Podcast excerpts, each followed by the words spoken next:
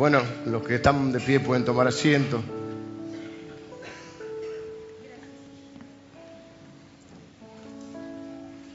Una de las cosas que también siempre me llamó la atención es que la Biblia dice que Dios busca adoradores. O sea que si Dios los anda buscando, ¿qué idea le da a usted? De que no sobran. Si no, no los tendría que buscar, tendrían que aparecer solos. Pero anda buscando Dios verdaderos adoradores, dice la Biblia, que le adoren en espíritu y en verdad. Así que eh, debe ser importante para Dios. Es increíble que, Dios nos dé ese, ese honor y ese privilegio, porque debe ser importante para Dios el tema de la adoración y de que la gente reconozca quién es Él,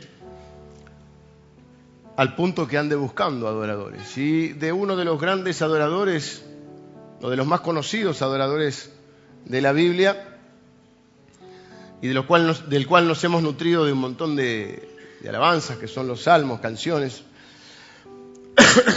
Eh, Dios dijo que era un hombre conforme a su corazón. Y si uno mira la vida de ese hombre, era un hombre con sus altibajos. Un hombre llamado David, el rey David, el rey más grande, más importante del pueblo de Israel. Sin embargo, un hombre con sus altibajos. Sin embargo, Dios lo describe como un varón conforme a su corazón. Y cuando uno mira un poco la vida y sobre todo cuando uno descubre los salmos que dejan traducir o que traducen un poco lo que, hay en, lo que había en el corazón de este hombre y lo que él sentía y pensaba por Dios, uno ve que por ese lado viene quizá esa descripción de Dios, por las cosas que él era capaz de sentir y de decir y de expresar, eh, su devoción, su amor, su confianza en el Señor. Y no es casualidad que Dios lo haya definido así, como un varón conforme a su corazón, un hombre que conoce mi corazón. Así que bueno, bienvenidos en este día. ¿Qué día es hoy? No, que es domingo, sé, porque domingo me toca predicar. 28. Termina entonces el mes de febrero. Eh, un mes muy intenso en cuanto a, a, bueno, muy intenso. Pero entre las cosas intensas que hemos vivido, hemos vivido tres campamentos y hoy están de retiro también un grupo grande, el grupo de los jóvenes más grandes, digamos.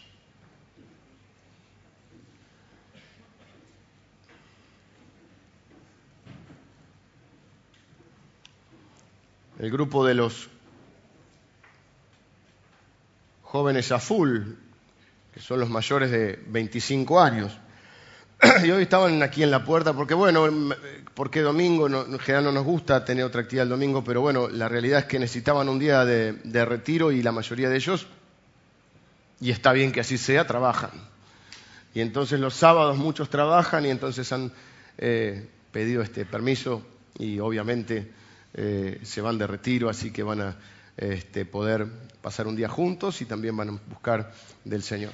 Hemos tenido dos campamentos en los cuales he podido estar también yo visitándolos, pero no, no me he quedado con ellos como si lo ha hecho Seba, todo el equipo de líderes, Pastor Javi con su familia también, con su esposa, y bueno, un grupo de líderes hermosos que la iglesia tiene y, un grupo de chicos bárbaros. Espero que les hayan, eh, hayan tenido buena, buenas, eh, buenos reportes de ellos. Eh, estuvimos hablando acerca de, nuestra, de los pilares en nuestra vida, que son nuestra relación con Cristo, tres ejes, Cristo, la familia, que incluye la familia de, sangre y la familia de la, de la, fe, y el tercer eje es el propósito, la misión, para que estoy aquí en la tierra. Así que en los seis días, prácticamente eran siete, pero eran seis días, porque entre los viajes se tomaron estos tres ejes tanto en el de adolescentes más, jóvenes como el de adolescentes un poco mayores. Así que bueno, hemos pasado un verano muy intenso como iglesia.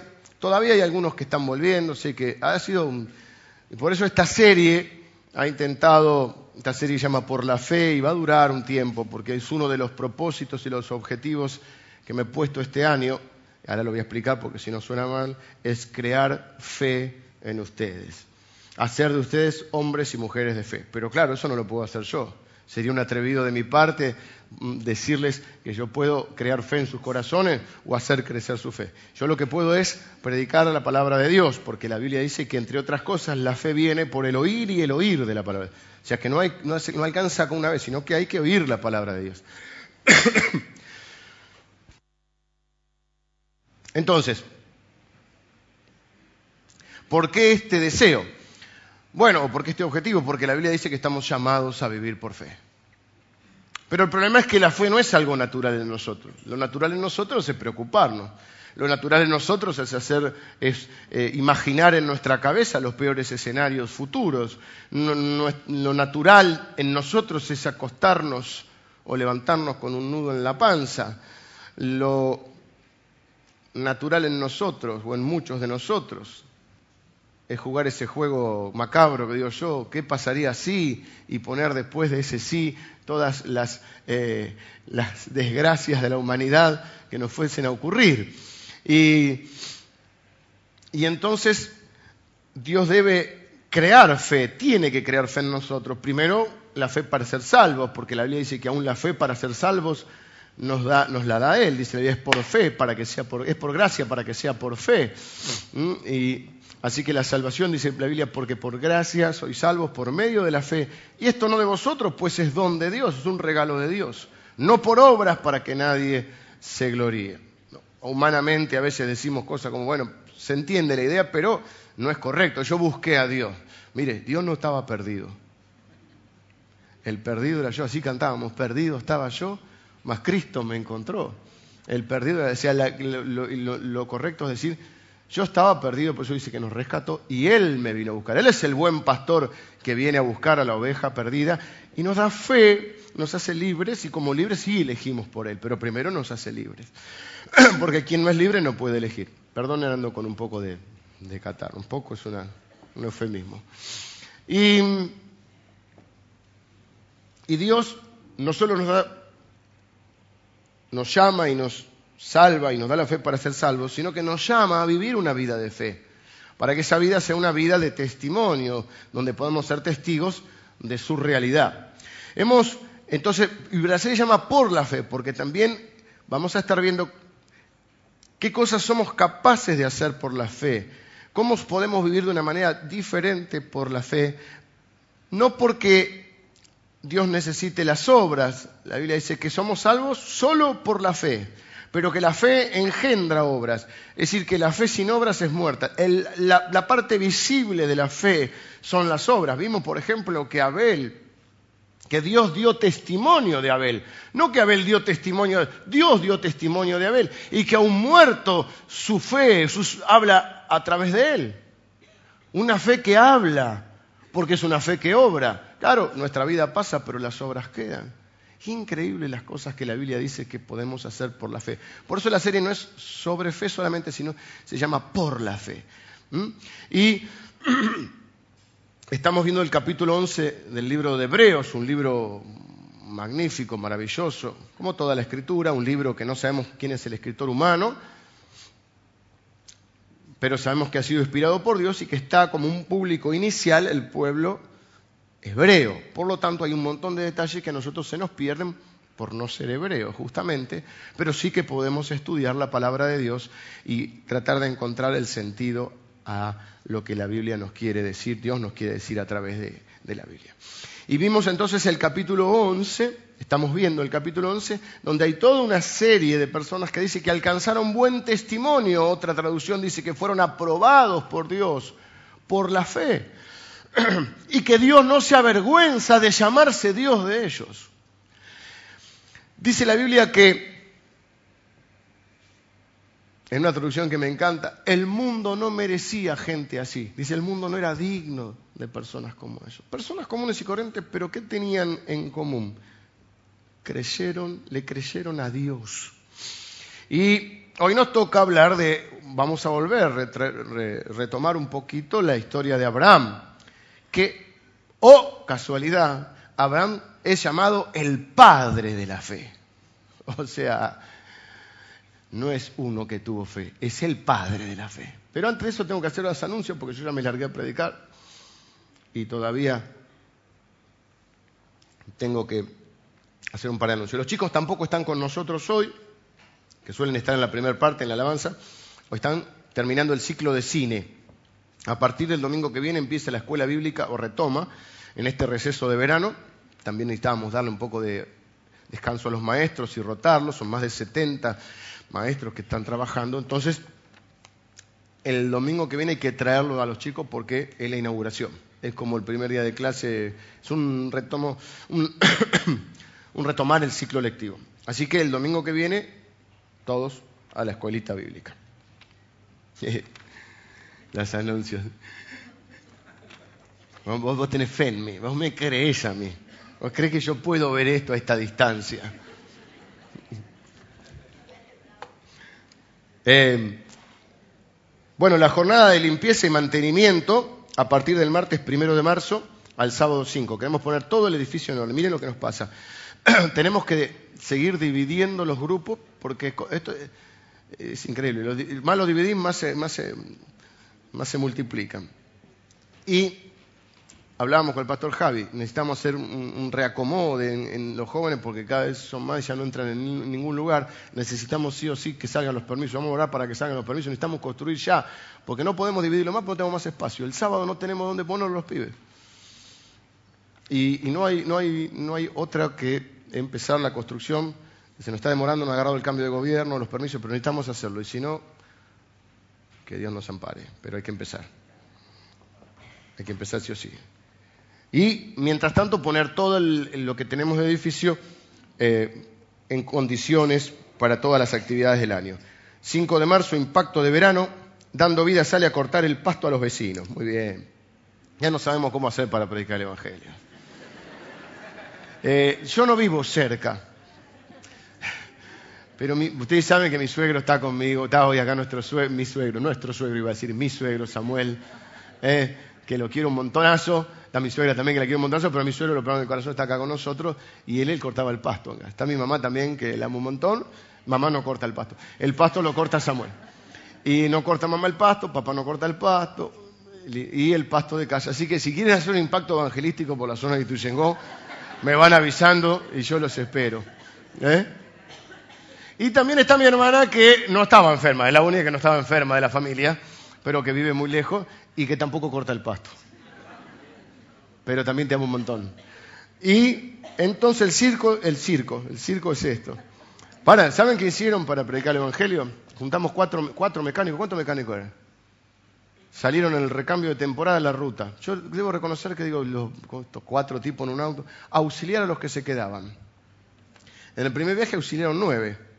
Pararon en la Lucila, fue donde estaba el campamento, se quedaron a dormir y en el recambio se volvieron. y seis auxiliaron a la vuelta. Así que y mientras auxiliaba, no sé, viste, los autos modernos más difícil. Yo tenía miedo por eso, porque el auto viejo, viste, vos le un alambre y, y arranca. Pero estos autos tecnológicos, bueno, pero auxiliaron, habrán auxiliado autos, por ahí un cambio de rueda o lo que fuera, pero varias cosas pudieron hacer. Nueve autos a la ida, seis autos a la vuelta, eh, auxiliados por nuestros hermanos mecánicos que se hicieron exclusivamente el viaje para eh, otra manera de predicar el Evangelio. Ya no sabemos qué hacer. Le pintamos la casa a los vecinos, le Ahora le cortamos el pasto. Bueno, el viaje al Bravo, hasta el 20 de marzo podés sumarte con, eh, podés colaborar de varias maneras. Una es con el kit escolar, ahí está detallado. El segundo es el kit de alimentos y el tercero es el kit de higiene. Así que esto, ¿dónde lo van a poder a la, a la salida? Si ya no les han entregado los servidores, para el viaje entonces al Bravo, donde también vamos a comenzar la construcción del comedor. Y la inscripción a eh, toda forma de capacitarse en el instituto, en las diferentes maneras que la Iglesia ofrece de capacitación. ¿De cuándo empezamos? La otra semana empieza. Bien. Bueno, anuncié todo.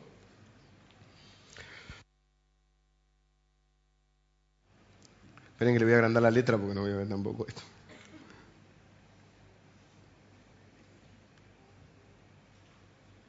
Ahí creo que está bien. Así que tomamos el libro, retomamos con la fe. El objetivo de este año va a ser entonces hacer crecer nuestra fe. Hay una parte que hace Dios, sí hay una parte que hacemos. Siempre son como dos pedales de una bicicleta. Dios hace y el hombre responde. Dios propone y el hombre responde. Dios llama y el hombre responde. Dios promete y el hombre cree. Dios eh, da una orden y el hombre obedece. Vimos que Abraham salió sin saber a dónde iba, pero que hubo un llamamiento de Dios, hubo un precio, un costo que tuvo que pagar, porque siempre hay una demanda, siempre hay un costo, normalmente en el cumplimiento de las promesas y que tiene que ver con la obediencia. Eh, a veces queremos, no entendemos esto los seres humanos. No entendemos que para ganar hay que perder. Que siempre hay que perder algo para ganar. No lo entendemos. Queremos ganarlas todas. Y no es así. Por más vivos que nos creamos, no es así. Y menos con Dios.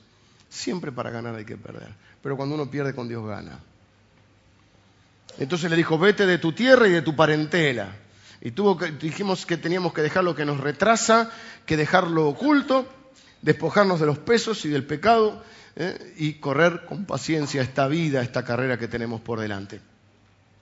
Y luego concretar esas, esas, esas esas promesas, esos predestinos que Dios nos dio.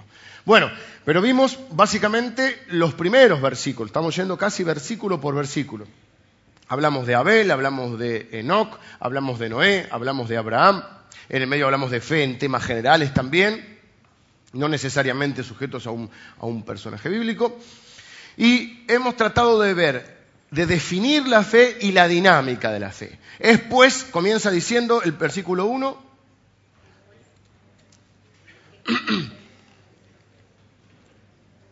Apreta play, ahí está. Es pues la fe, la certeza de lo que se espera, la convicción de lo que no se ve. Esa no es la definición de la fe, sino que es la dinámica de la fe. La fe, entonces, lo que hace es tener certidumbre de la esperanza. Todos los seres humanos necesitamos una esperanza en esta vida. Necesitamos levantarnos, mirarnos en el espejo y encontrarle algún sentido a esta locura que es la vida. El, punto está, ¿cuán certera es tu, esperanza? Es la sustancia, dice, de lo que no se ve, el fundamento de lo que no se ve, la convicción de lo que no se ve. ¿Qué tan certera es tu esperanza? ¿Qué tan cierta? ¿Es solo una expresión de deseos? Bueno, todo va a andar bien o está fundamentada. ¿Qué tan fundamentada está tu, tu, esperanza? La fe es la certeza de la esperanza, pero no como definición, sino como dinámica, cómo actúa, porque la definición de la fe en Dios, esa es como la fe general, pero la fe en Dios la va a definir eh, el escritor un poquito más adelante cuando decir, porque es necesario que el que se acerca a Dios crea que le hay, o sea, que Dios existe, que Dios es quien dice ser, que Dios es como es, que Dios es tal cual es, y que es galardonador o recompensador de los que le buscan otra vez, no le buscan porque está perdido, sino que se refiere a aquellos que Dios recompensa a aquellos que viven para su propósito. Que buscan a Dios significa buscar su voluntad, buscar su propósito, buscar sus, sus designios. Entonces, esa es la definición para nosotros de fe. Hoy vamos a ver que la fe no es solo esperar algo, eso es parte de la fe, sino que la fe es una manera de vivir.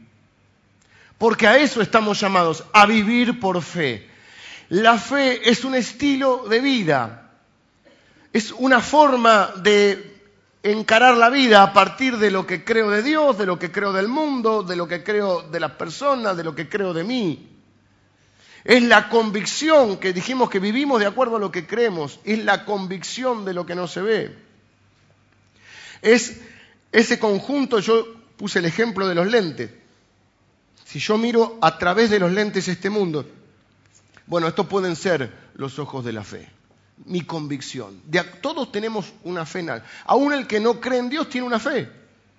Cree algo, tiene una convicción. ¿Cuál es la convicción? Bueno, la vida son cuatro días locos, reventemos todo lo que podamos porque se acaba el mundo. Esto es la vida, es un sinsentido, es, es una óptica, es una convicción. Cada uno ve a Dios, ve la vida, ve las relaciones con las personas, se ve a uno mismo a través de unos lentes. Nosotros elegimos saberlos a través de la fe en Dios. Ese es nuestro conjunto de convicciones a partir de eso. Pero hoy quiero que veamos esto, y quiero que vamos a leer los versículos del 8 al 19. Ah, Son varios, pero no, vamos a ir, no, vamos a- se asusten. Por la fe, Abraham, siendo llamado, obedeció para salir al lugar que había de recibir como herencia, y salió sin saber a dónde iba. Por la fe habitó como extranjero en la tierra prometida, como en tierra ajena, morando en tiendas con Isaac y Jacob, coherederos de la misma promesa, porque esperaba la ciudad que tiene fundamentos, cuyo arquitecto y constructor es Dios. Por la fe también la misma Sara, siendo estéril, recibió fuerza para concebir y dio a luz aún fuera del tiempo de la edad, porque creyó que era fiel quien lo había prometido.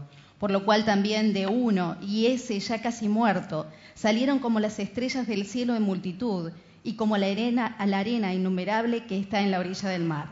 Conforme la fe murieron todos estos sin, sin haber recibido lo prometido, sino mirándolo de lejos y creyéndolo y saludándolo y confesando que eran extranjeros y peregrinos sobre la tierra. Porque lo que esto dicen claramente dan a entender que buscan una patria, pues si hubiesen estado pensando en aquella de donde salieron, ciertamente tenían tiempo de volver.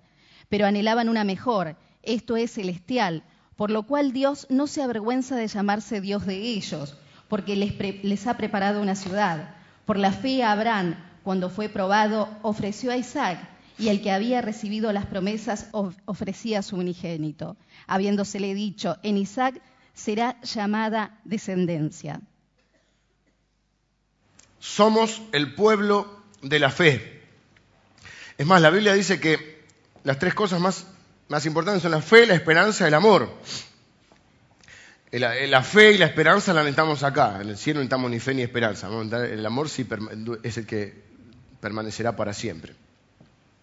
Y la Biblia dice en Zacarías 9 que nosotros somos prisioneros de la esperanza, porque nuestra esperanza no es una posibilidad, nuestra esperanza es una certidumbre, es una certeza, es una fe. Por lo tanto, no solo es que tenemos fe, somos el pueblo que tiene fe, pero además la fe nos tiene a nosotros, la fe se apoderó del pueblo de Dios, porque Dios le dio esa fe. Y estamos llamados a vivir por fe, dice la Biblia, y no por vista. La fe es nuestra manera de vivir, no es solo esperar algo. A eso hemos sido llamados, a vivir por fe. El justo por la fe vivirá. Y cuando la fe es la sustancia, la convicción, el fundamento de nuestra vida, nosotros llevamos una vida diferente. Una vida que tiene dos cosas muy sencillas de de decir. A veces no se entiende tanto la palabra gozo, pero nuestra vida está, es una vida, podríamos decir, si tuviéramos que resumirlo, es una vida feliz. Todo el mundo busca la felicidad. Pero hay dos características en esta vida feliz. Gozo y paz. Gozo y paz no es la iglesia de tu hermano Edu. Gozo y paz. Ah, vida y paz. Bueno, este es gozo y paz. Pero debe haber alguna iglesia gozo y paz. Dos palabras muy, muy cristianas, diríamos, muy evangélicas, pero muy, muy, muy profundas. Porque vivimos con gozo y paz cuando el fundamento de nuestra vida es la fe. Paso a explicarlo. El pueblo de Dios tiene gozo y paz porque siempre espera lo mejor de Dios. Cuando las cosas van bien, obviamente tenemos gozo. Cuando lo que viene nos gusta, ¿eh? Tenemos además gozo porque sabemos que encima viene algo mejor. Y cuando las dificultades nos, eh, nos llegan y cuando tenemos que atravesar esos momentos, tenemos paz, porque sabemos también que nos espera siempre algo mejor. Usted dice, esto es muy fácil. Eso es un facilismo, no sé si siempre me espera lo mejor. Espere, deme unos minutos.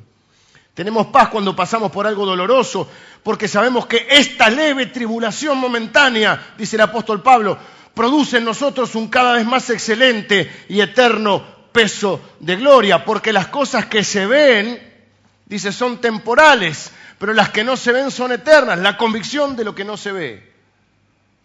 Tenemos paz, porque las cosas que no se ven son las eternas.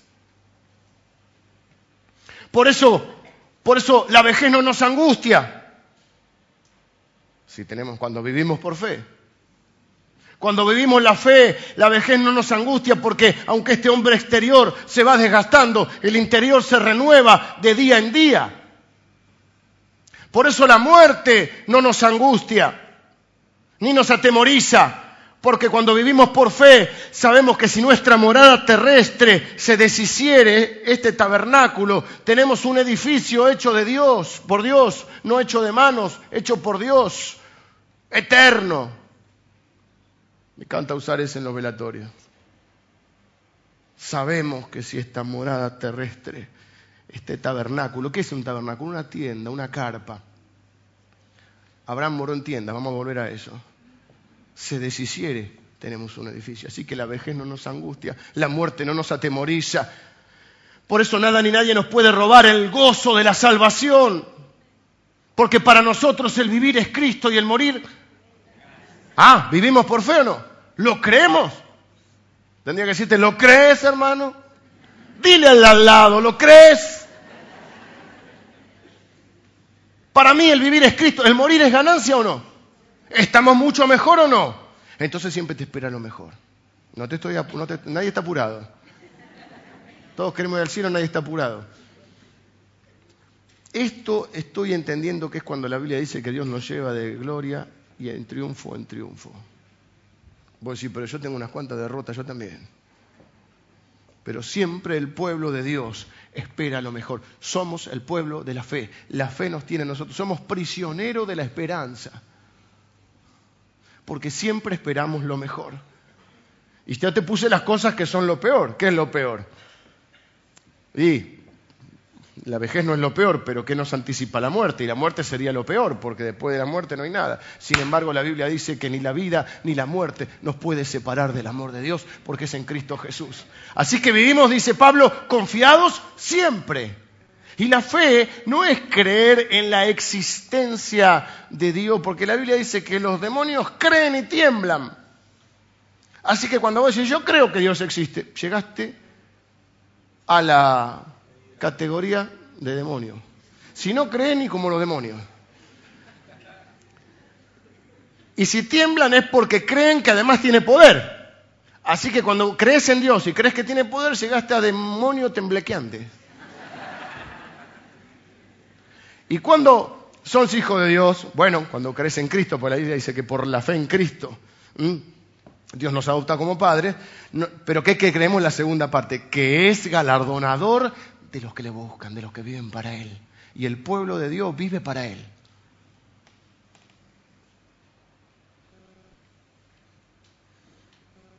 Somos el pueblo de la fe, porque la fe es nuestro estilo de vida y no solo confiar en recibir algo.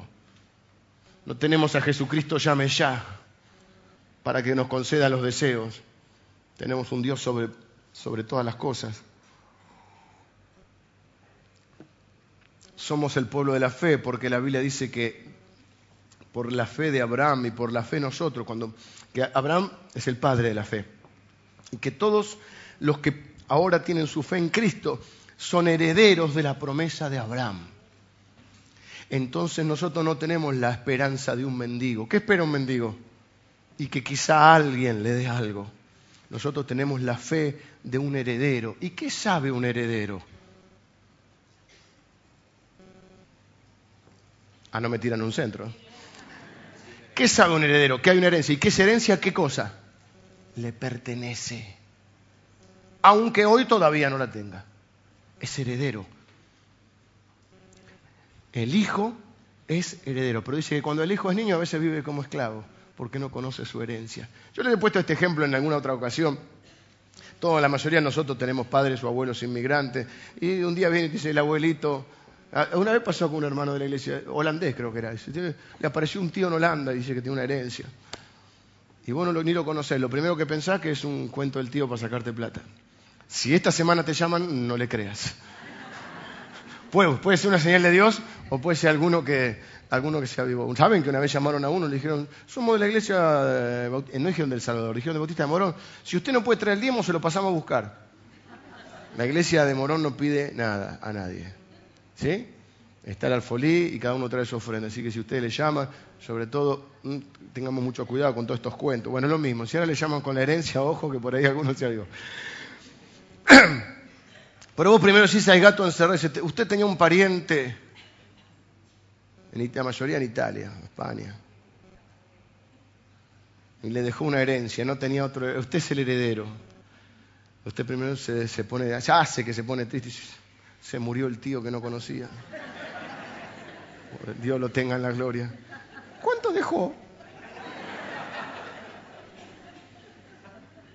Y cuando se le va la, sospecha de que sea un cuento del tío, usted va a ver cuál es la herencia y pregunta. Yo también. Los cristianos somos herederos, dice la Biblia, pero cuando el heredero es niño vive como esclavo, por eso necesitamos madurar. Porque ¿saben que hacemos muchos cristianos? Cantamos, soy heredero, soy heredero, gloria, y nadie sabe cuál es la herencia. Y viven como esclavos porque no le creen a Dios. Ni siquiera creen que sea heredero. Noten que Abraham le creyó a Dios, dice la Biblia, y le fue contado por justicia. Fue considerado justo. Le creyó a Dios, no que creyó que Dios existe, le creyó lo que Dios le decía. Dice que Sara dijo que era, pensó que era, consideró que era fiel el que le prometió. Y le fue contado por justicia. Dios lo vio justo, porque Dios está acostumbrado a que nadie le crea. Y cuando encuentra uno que le cree, Dios lo ve justo, santo, perfecto. Siempre es por fe. Entonces usted va a ver la herencia. Y cuando le dicen que esa herencia es tuya, usted sabe que esa herencia es tuya, no gaste a cuenta.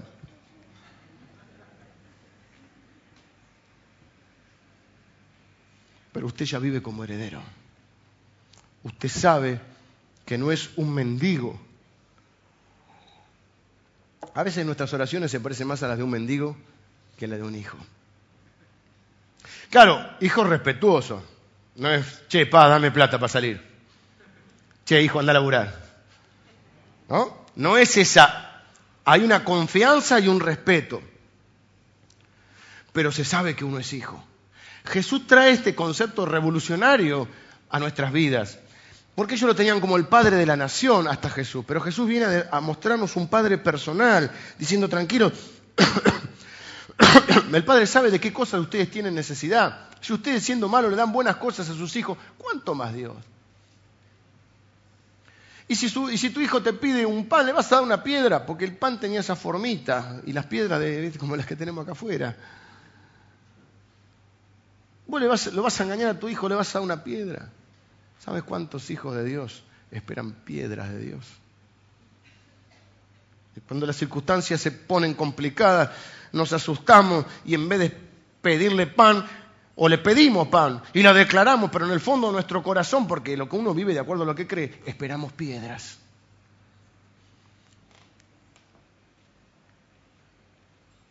Por la fe nos hizo herederos y ya no somos mendigos. Sabemos por la fe que somos dueños de todo. Yo les contaba a los chicos en uno de los campamentos, la Biblia dice, todas las cosas que pertenecen a la vida y a la piedad nos han sido dadas por su divino poder. Pedro dice esto. Todas las cosas que pertenecen a la vida y a la piedad nos han sido dadas por su divino poder. Claro, decir, pero todo, todo, como que? Bueno, dice, ¿en qué manera? En forma de preciosas y grandísimas promesas. La fe le cree a Dios. Cree que cuando Dios promete, Dios es fiel. Nuestra fe no está puesta en la promesa, nuestra fe está puesta en el que prometió. Y entonces yo sé que soy heredero porque Él me ha hecho heredero por la fe.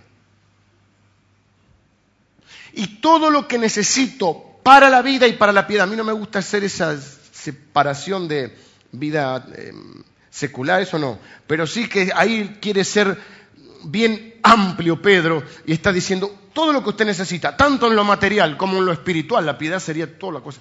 Usted ya le ha sido dado en forma de preciosa y grandísima promesa. ¿Y cómo se hereda una promesa? La Biblia dice que con paciencia y con la fe se heredan las promesas. Y cuando Dios nos promete algo, ¿qué hacemos nosotros? Bueno, yo, porque ustedes no sé. Yo tengo mucha fe. Le creemos. En algunos casos la promesa puede tardar, pero le creemos porque creemos en el que prometió. Así hizo Abraham. Quiero que entiendas que Abraham, mm, eh, eh, sobre eso voy a volver algún domingo, no sobre Abraham, sino sobre esto que dice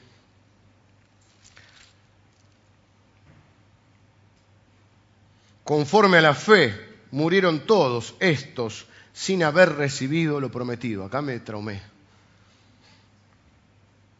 Sino mirándolo de lejos y creyéndolo y saludándolo y confesando que eran extranjeros y peregrinos sobre la tierra. Porque los que esto dicen claramente dan a entender que buscan una patria. Si no hubiesen tenido tiempo de volver, pero buscaban una mejor, la celestial. Por lo cual Dios no se haya vergüenza de llamarse Dios de ellos. Quiero que entiendas acá cuando dice que Abraham eh, habitó como extranjero, entiendas con Isaac y Jacob, coherederos de la promesa ninguno de ellos viola el cumplimiento total de la promesa. Porque la promesa, ¿cuál era? Sí, vas a tener un hijo, pero eso es solo una parte. Y de tu hijo va a haber un pueblo, y de tu pueblo va a haber una descendencia. Si podés contar las estrellas, vas a poder contar el pueblo. Si podés contar los granitos de arena, vas a poder contar. Y la última promesa, o la anteúltima, es, y en ti serán benditas todas las naciones de la tierra. Y la última de todo, la ciudad cuyo arquitecto es Dios. Así que Abraham murió sin, sin ver el cumplimiento total de la promesa, pero él se sintió heredero y dice que vivió como extranjero y peregrino en la tierra que Dios le había prometido. Espiritualmente él se mudó a la tierra prometida. Quizá muchas veces, eh, cuando las cosas no suceden en nuestra vida y que nuestra vida está tenemos promesas de Dios que no, todavía no se han cumplimentado y nosotros las creemos y vivimos de acuerdo a esas promesas, puede parecer raro, puede parecer extraño, podemos parecer gente extraña. De hecho, perdón.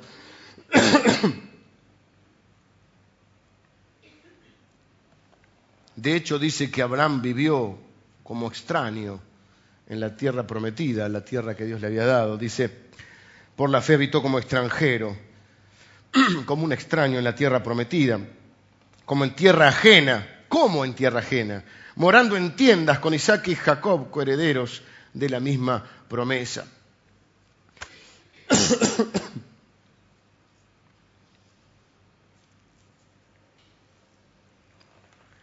Nosotros, al igual que Abraham, somos el pueblo de Dios, somos el pueblo de la fe, somos los herederos de Abraham y somos el pueblo que vive en tiendas.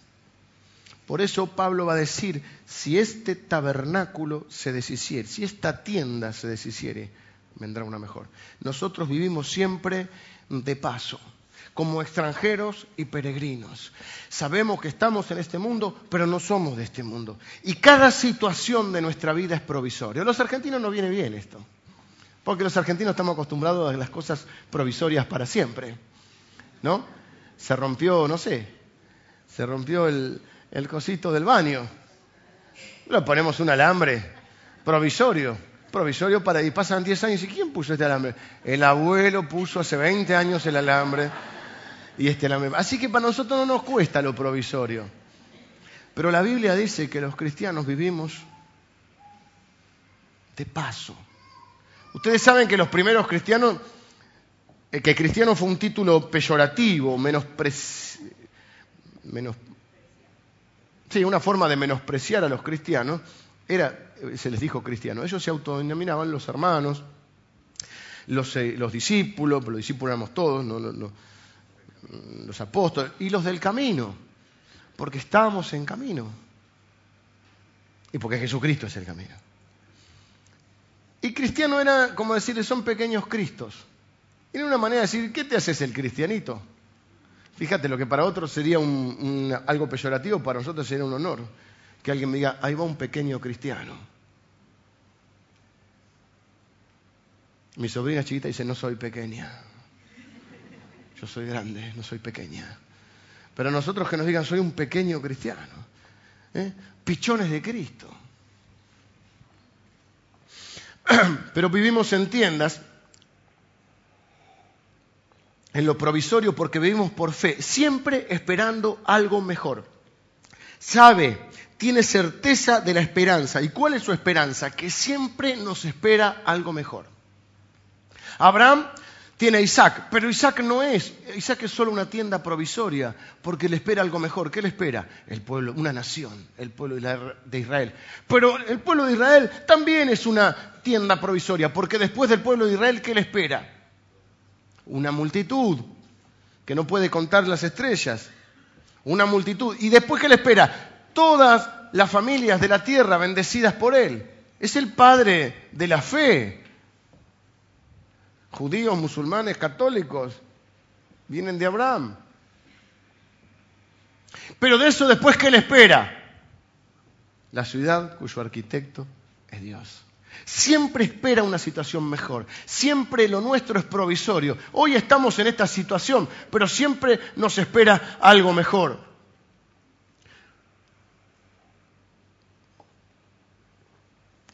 Proverbios 15, 24 dice, el camino de la vida para los entendidos es hacia arriba. Siempre vamos a algo mejor. En el medio puede parecernos que no, bueno, como mejor, mejor esto que estoy viviendo, estábamos mejor antes. Bueno, dos cosas. Primero la Biblia dice, nunca preguntes por qué la causa de por qué todo tiempo pasado fue mejor, porque nunca preguntarás con sabiduría. No con ese proverbio Eclesiastés. Ustedes saben que me gustan esos libros a mí. El camino del entendido siempre es hacia arriba. ¿Por qué? ¿Qué hay arriba? Tan aburrido. Está bien. Yo me siento mal, hago el esfuerzo, vengo acá. Me está costando entre las pastillas que tengo y la neurona aguantar la tos. ¿eh? Y ustedes me miran así. Arriba está el cielo. The heaven. siempre es hacia arriba, siempre hasta nuestra patria celestial. Y dice que muchos de ellos no recibieron lo prometido, pero lo creyeron, se sintieron en la tierra prometida, aunque habitaron como extranjeros. Son medios extraños. Estos tipos son medios extraños. ¿Por qué cuando tienen los mismos problemas que los demás tienen gozo o tienen paz? Porque en los velatorios están en paz. ¿Por qué cuando atraviesan enfermedades o dificultades están en paz? ¿Por qué están gozosos? Porque saben que siempre les espera algo mejor y que esta situación que estoy viviendo es provisoria. Claro, estamos hablando cuando la sustancia, el fundamento de nuestra vida es la fe. Ahora, un cristiano sin fe es peor que un mormón sin bicicleta. Somos medio gitanos con todo respeto, porque no se los vieron, eh, hay que son un pueblo conocido como nómade, o tienen carpas o tienen eh, a veces, todavía hay, ahora están más asentados, pero hay muchos lugares donde todavía tienen eh, una especie de carros, carromatos grandes, unos trailers, ahora están más modernos. Motorhomes, esos ya son. Porque siempre vivimos en una situación provisoria. El pueblo de Dios es el pueblo de la fe. Siempre espera algo mejor. ¿Y por qué espera algo mejor? Porque le cree a Dios. Y a los ojos de muchos parece extraño. Este hombre tenía casi 100 años, dice que estaba como muerto. Sara, Sara era estéril. Ya había pasado la menopausia y tenía no sé cuántos años. Y Abraham estaba muerto. Dice la Biblia, estaba muerto, como su cuerpo estaba muerto. No sé si me explico. ¿Sí?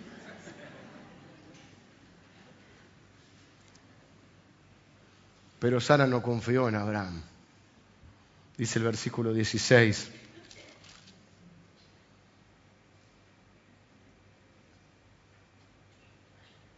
No.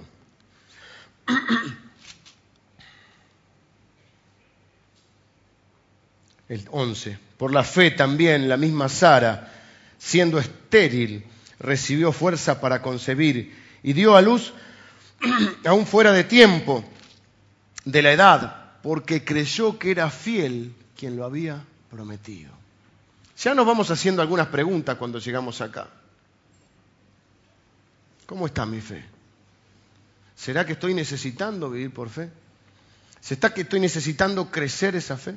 ¿Será que no es tan así, que no espero siempre lo mejor? ¿Será que no siempre tengo gozo y paz?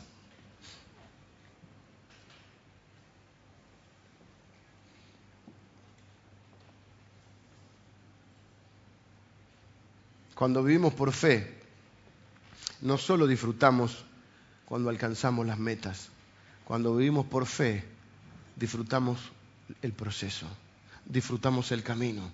No estamos, ay, cuando llegue esto voy a ser feliz, ay, cuando llegue esto otro voy a ser feliz. No, porque nosotros sabemos que siempre estamos en una situación provisoria y que Dios nos va a llevar a algo mejor. No estamos desesperados, estamos tranquilos. Al pueblo de la fe no lo limitan las imposibilidades. Al pueblo de la fe no lo frena la esterilidad de Sara. Al pueblo de la fe no lo limita ni su edad, ni su situación menopáusica, ni el cuerpo muerto de Abraham. Al pueblo de Dios no lo limitan las imposibilidades, sino que las imposibilidades generan esa plataforma para que Dios pueda obrar.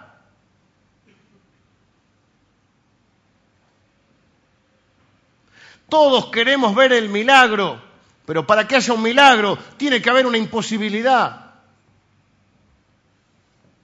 Todos queremos ver un milagro de sanidad esta mañana. ¿Quién se propone como candidato para enfermo?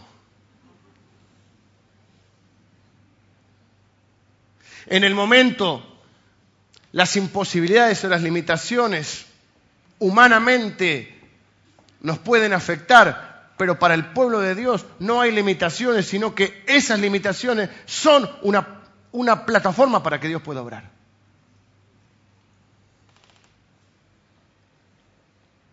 La fe no es creer la posibilidad de lo que se espera. La fe no es un cálculo de probabilidades. La fe es creer en la fidelidad del que prometió.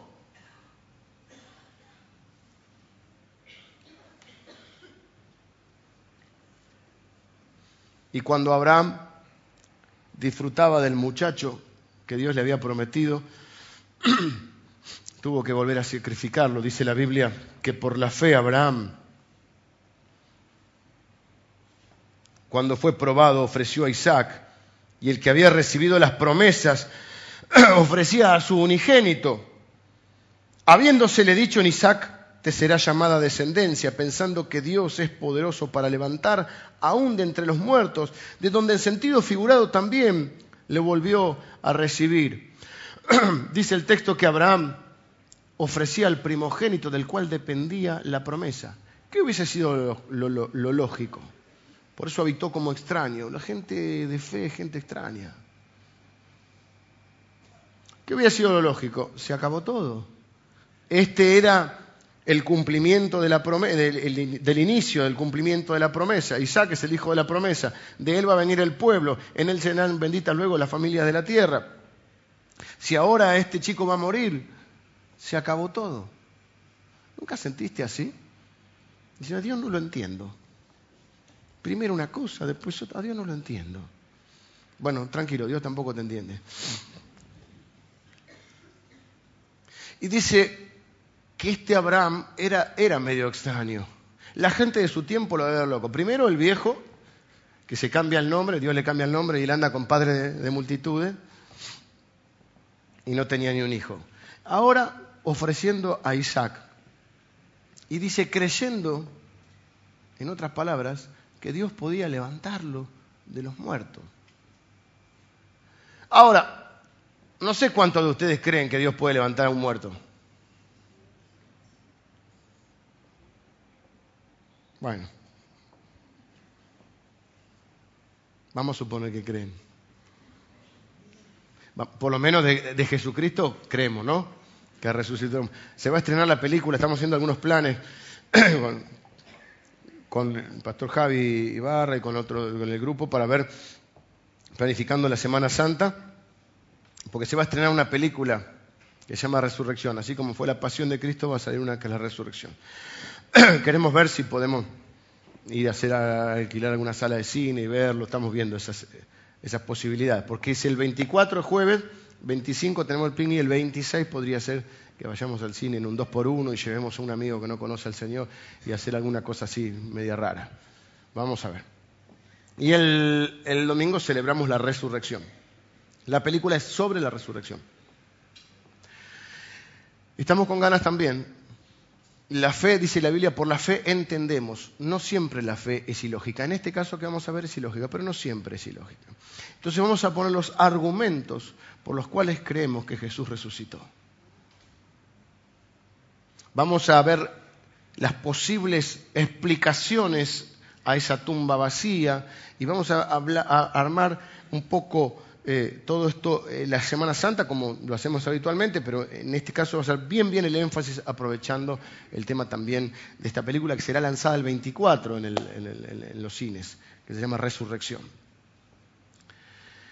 Bueno, vamos a suponer que creemos la resurrección. Creemos, sí, bueno. Vamos a suponer que creemos la Biblia. La Biblia nos dice que Jesús no solo resucitó, que resucitó a Lázaro, su amigo. ¿Sí? Lázaro, ven fuera, levántate y anda, no, ese era, ese era otro, un paralítico. Era Lázaro, ven fuera. Eh, al hijo de la viuda resucitó, la viuda de Naim. Eh, ayúdenme alguna resurrección más que se les ocurra. La hija del principal de la sinagoga.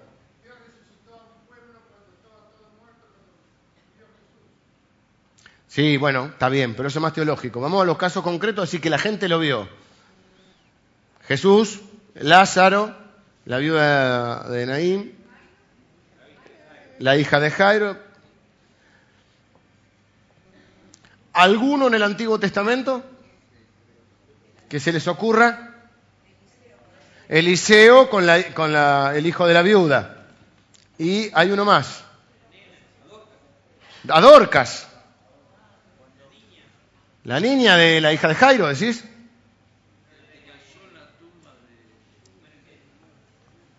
Eh, hay uno más del Antiguo Testamento, Elías.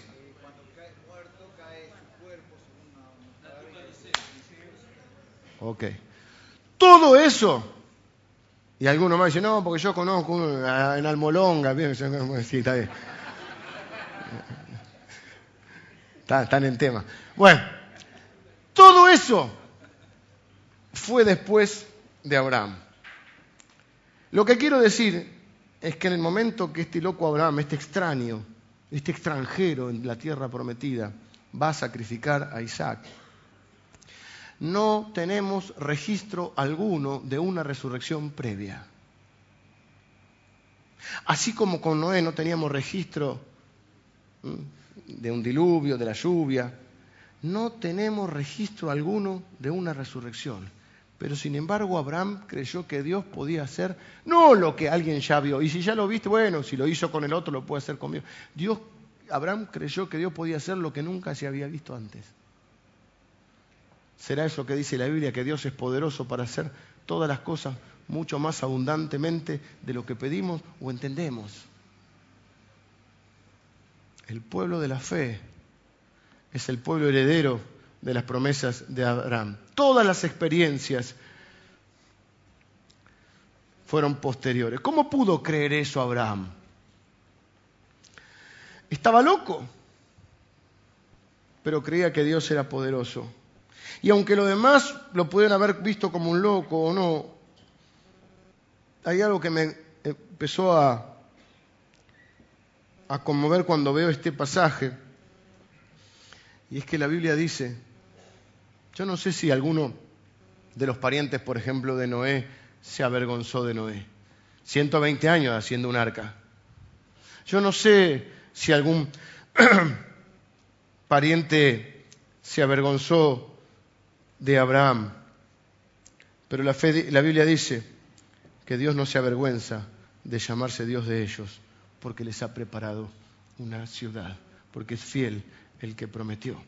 Nosotros vivimos por fe y cuando Dios nos pide algo, se lo damos porque sabemos en quién hemos creído.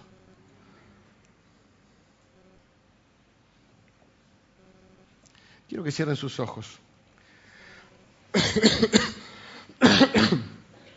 Vengan los músicos. Gracias.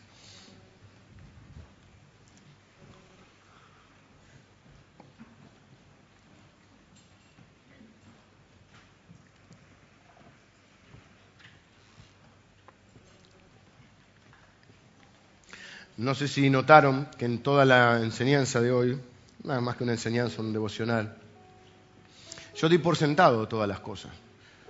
No sé, ustedes me miraban medio como... Y yo sí, tenemos, eh, por fe, somos el pueblo de la fe, siempre esperamos lo mejor. Y quizá esa incomodidad en algunos de ustedes es porque dicen, bueno, la verdad que yo no sé si siempre espero lo mejor. No sé si están así como usted dice, pastor. Es como que yo le quería poner onda y, y costó. Porque hay un condicional, que también lo mencioné. Y yo dije, ¿cuándo vivimos por fe? Y después todas las cosas que dije las di por, por, por sentadas, las di por sobreentendidas. Les dije, vivimos en lo provisorio, esperamos siempre lo mejor, disfrutamos el proceso y no solo cuando llegamos a la meta. Es más, no nos desesperamos por la meta. Vivimos con gozo y paz. Cuando las cosas van bien, obviamente nos gozamos y cuando las cosas son dolorosas o difíciles, tenemos paz. Porque sabemos que nos espera algo mejor. Y como que no fue una cosa tan fluida hoy.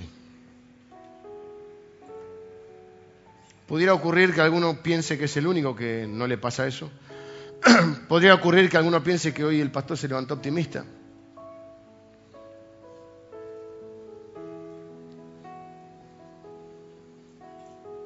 Pero siempre el condicional fue cuando el fundamento de nuestra vida es la fe. Y yo también por la fe lo proclamo y lo creo para ustedes. Yo también por la fe proclamo que somos el pueblo de fe y te incluyo en ese pueblo de la fe. Porque la fe es en un Dios que llama las cosas que no son como si fuesen.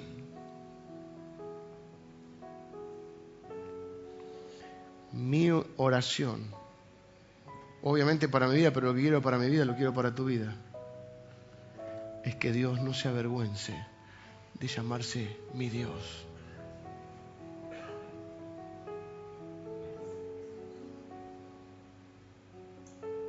Y dice la Biblia que no se avergonzó de ellos porque ellos le creyeron.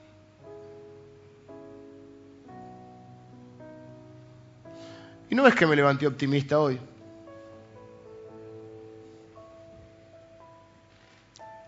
Que realmente no quiero que Dios se avergüence de mí.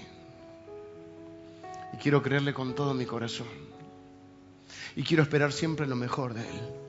Y aun cuando esté en una buena situación, no me quiero quedar ahí en la comodidad y en el confort. Y aun cuando tenga esas situaciones en las cuales manejo todo, porque las cosas están bajo mi control, no quiero ahí hacer mi habitación, mi morada final, aunque Dios a veces me saque de las comodidades y de las seguridades porque sé que mi llamado es a vivir por la fe y mi llamado es a vivir en una tienda, estoy acá, no importa si es la mejor o la peor situación, lo que viene es lo mejor porque es lo que Dios tiene para mí. Y no me ando quejando cuando Dios me, saca. Saben que cuando Dios le dijo a Abraham que saliera de Ur, de los caldeos, él era un hombre rico, era un hombre que estaba muy cómodo, su padre estaba muy bien económicamente, era su ciudad. No lo sacó del pozo de la desesperación, no lo sacó de la miseria, lo sacó, bueno, de la miseria espiritual, pero no de la miseria física, estaba muy cómodo. Así que cuando decimos que viene lo mejor, pudiera ocurrir que humanamente no lo veamos como lo mejor, pero en vez de andar quejándonos cuando la situación buena se terminó, cuando lo que estaba fuera, lo que estaba dentro de mi control se puso fuera de mi control, ahí activo mi fe y digo, esto no me importa porque yo estoy en una tienda y lo que viene va a ser mejor, pero aun cuando esté en lo mejor no me voy a quedar ahí, porque lo que viene después va a ser lo mejor y así va a ser siempre en mi vida, porque Dios me prometió a Isaac, pero Isaac es una tienda, no es la promesa definitiva. Y cuando venga Isaac, sé que me voy a tener que mudar porque después viene el pueblo de Israel. Y cuando venga el pueblo de Israel, me voy a tener que mudar porque en mí serán benditas todas las familias de la tierra. Y cuando sean benditas las familias de la tierra, también me voy a tener que mudar porque Dios me ha preparado una ciudad cuyo arquitecto es Él. Y ese es el fin de mi vida. Por eso, estés enfermo o estés sano, seas jovencito o seas viejito, siempre te espera lo mejor porque lo mejor es la eternidad junto a Él. Y nosotros le creemos a Dios.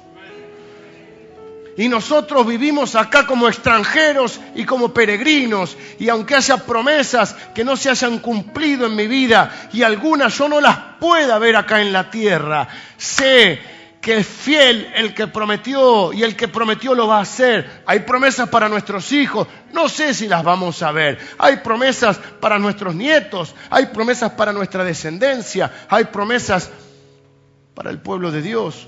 No todas las veremos, pero todas las creeremos, aun las que tengamos que saludar desde lejos, porque fiel es el que prometió. Nosotros no creemos en la promesa, nosotros le creemos al que prometió.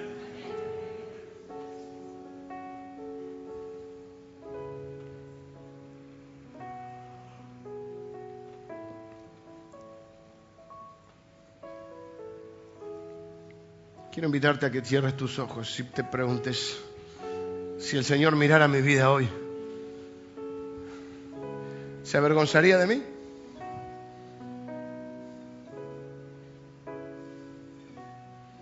O diría, acá hay un hijo mío que me cree esperanza contra esperanza. Acá hay un hijo mío que no se anda acomodando, no anda buscando un terrenito para hacerse la casa porque mi hijo mora en tiendas. Acá está mi hijo que me enorgullece porque siempre espera lo mejor de mí.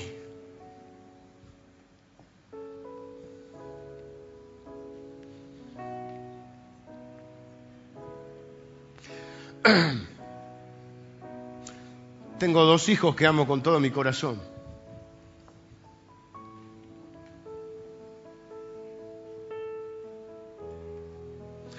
Qué dolor traería mi corazón que mi hijo o mi hija dijeran, yo no sé si papá me sabe cuidar. Yo no sé dónde nos va a llevar este hombre. Yo no sé si él es capaz de darme lo que me prometió. Yo no sé si él es capaz de cumplir su palabra. Yo no sé si él es capaz de proveerme, de cuidarme. Yo no sé si él es capaz de guiarme. Yo no sé si Él me puede dar todo lo que yo necesito. Y aún si lo pensaran, en parte tendrían razón, porque yo soy un ser humano imperfecto, ilimitado. Pero nuestro Padre es el Dios creador de los cielos y de la tierra. Dice, por la fe entendemos que Dios creó todas las cosas. Nuestro Padre sostiene el universo, lo creó con su palabra y lo sostiene con la palabra de su poder. Y en algunas ocasiones Dios le dice a su pueblo, vuestras palabras han sido duras contra mí. ¿En qué? Preguntan. ¿Qué hicimos? Preguntan los hijos. Ustedes dijeron que yo me había olvidado de ustedes.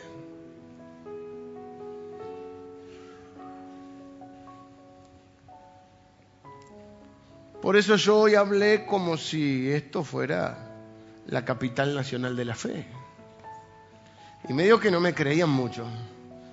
Y medio que se puso optimista el pastor hoy. Di por sentado todo. Porque lo quiero creer y lo quiero ver con los ojos de la fe. Quiero verte con los ojos de la fe. Quiero para vos lo mismo que quiero para mí y para mi familia porque vos sos mi familia, sos la familia de la fe. Quiero que Dios vea un pueblo agradecido, un pueblo feliz, un pueblo que tiene gozo cuando las cosas van bien, porque no se olvida de quién es el que le otorga las bendiciones. Un pueblo que tiene paz cuando las cosas se complican, porque sabe que tiene un Dios y Padre que lo lleva de triunfo en triunfo y de gloria en gloria en Cristo Jesús. La vejez no lo atemoriza porque su ser interior se va renovando de día en día. La muerte no lo atemoriza porque aunque esta morada se deshiciere, tiene un edificio hecho por Dios. El futuro no lo intranquiliza porque sabe que está en las mejores manos, en las manos de Dios. Y porque sabe que el destino final es la ciudad cuyo arquitecto es Dios y que ha construido para mí.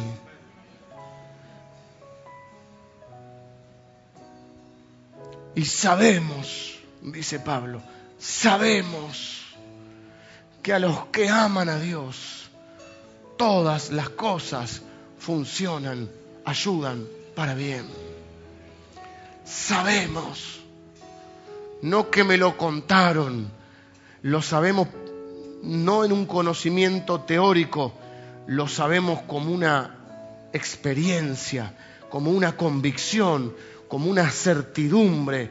Pablo dice, yo sé en quién he creído. Y andamos por fe y no por vista, porque a eso hemos sido llamados. Tranquilos, sabiendo que ni la vida ni la muerte, ni ninguna cosa creada nos va a poder separar jamás del amor que es en Cristo Jesús. Señor, en esta mañana yo te doy gracias por tu palabra. Señor, haz de, mí un hombre de fe. Oh, ahí donde esté, pídale al Señor. Haz de mí un hombre, una mujer de fe. Ayuda mi incredulidad, Señor. Ayuda mi incredulidad.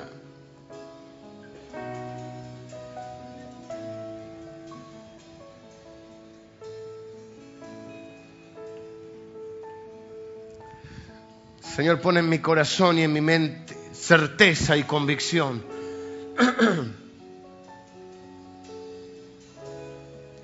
para creer que tú eres fiel en cada cosa que has prometido.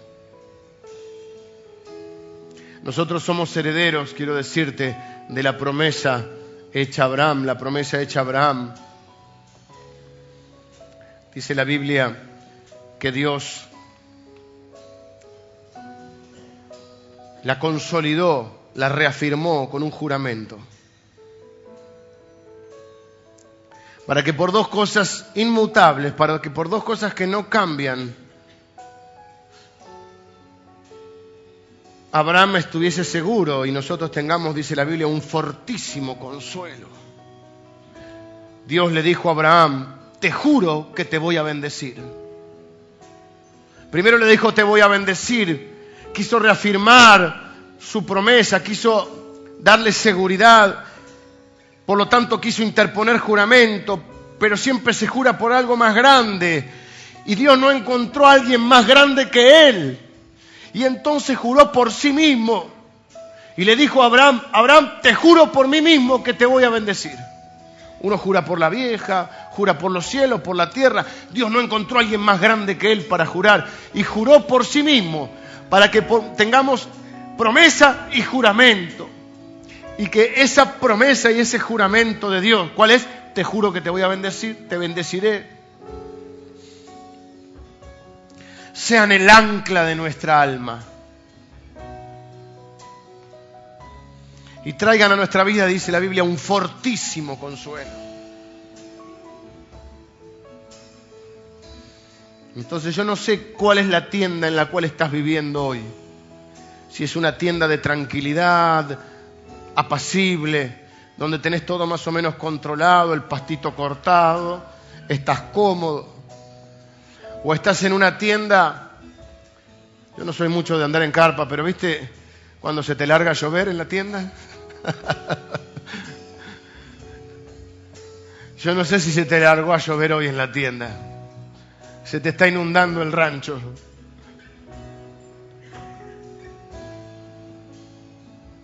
Pero yo quiero que escuches hoy que no sos un mendigo, sos un heredero de la promesa que Dios le hizo a Abraham. Yo quiero que escuches hoy y actives tu fe, porque la fe es por el oír de la palabra de Dios. Que escuches a Dios diciéndote hoy, te juro que te voy a bendecir. Te juro que te voy a bendecir. Esa tienda que estás es provisoria, viene otra mejor. Y la que viene es provisoria porque viene otra mejor. Y la que viene es provisoria porque viene otra mejor. Porque vas a vivir en tiendas hasta que llegues a la ciudad que construí para vos. promesa y juramento. Entonces ese tiene que ser el ancla de tu alma. Tira ahora el ancla al trono de Dios. Tira ahí donde estás. Tira el ancla al trono de Dios. Cuando la vida eh, parece que todo naufraga, cuando parece que te estás ahogando, tira el ancla ahí, al trono de Dios. Y dices, mi ancla es la promesa y el juramento. Soy un heredero. Y aunque hoy no pueda ver la herencia, sé que tengo esa herencia y vivo como extraño, creyendo lo que nadie cree, tratando de hacer lo que nadie quiere hacer, honrando a Dios, porque no quiero que Él se avergüence de mí. Quiero que me mire y diga, este, este hijo me cree. Y yo creo personalmente porque la Biblia dice que por la paciencia que es perseverancia y la fe se heredan las promesas. Que todas las promesas de Dios que son sí y amén en Cristo Jesús y que están garantizadas por Cristo y que Él ha juramentado bendecirte, se heredan por medio de creerle a Dios. ¿Qué tanto tú le crees a Dios? ¿Le crees por tu salud? ¿Le crees por tu familia? ¿Le crees por tu matrimonio? ¿Le crees por tu provisión? ¿Le crees por tu futuro? ¿Le crees por tu propósito en la vida? Abraham le creyó a Dios. Fiel es el que prometió. Señor, bendigo a cada uno de mis hermanos en esta mañana. Por la fe todo lo que he hablado y he declarado sobre este pueblo lo creo por la fe. Creo que es un pueblo que te cree. Creo que es un pueblo que va de gloria en gloria y de triunfo en triunfo. Creo que es un pueblo que mora en tiendas. Creo que es un pueblo que su esperanza no lo avergüenza porque su esperanza es una certeza.